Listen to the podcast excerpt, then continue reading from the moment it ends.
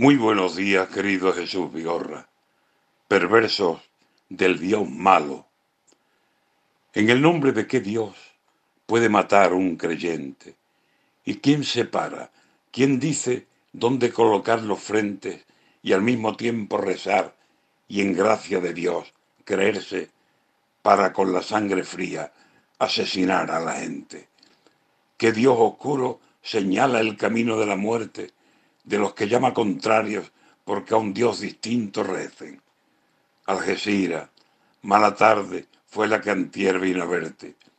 Maldita sea la hora en que un bicho como ese vino a vivir a una tierra que aunque al de su fe se aferre, permite credos distintos, tolera lo diferente en religión, en cultura, en costumbres.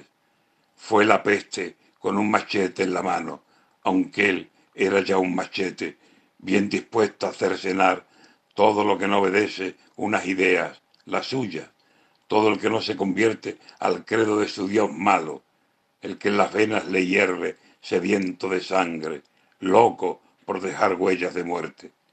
Maldito sea ese nombre y lo que en el alma tiene.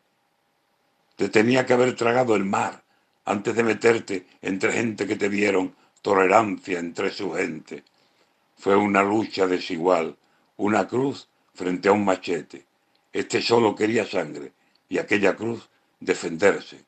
Por la noche algecireña ningún corazón entiende cómo es posible matar con tamaña mala leche, con tanta venganza, tanta, sin una razón que medie.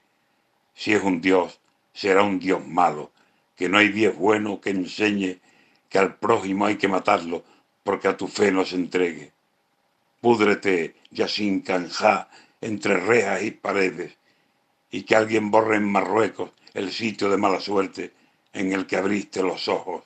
Asesino, mala gente.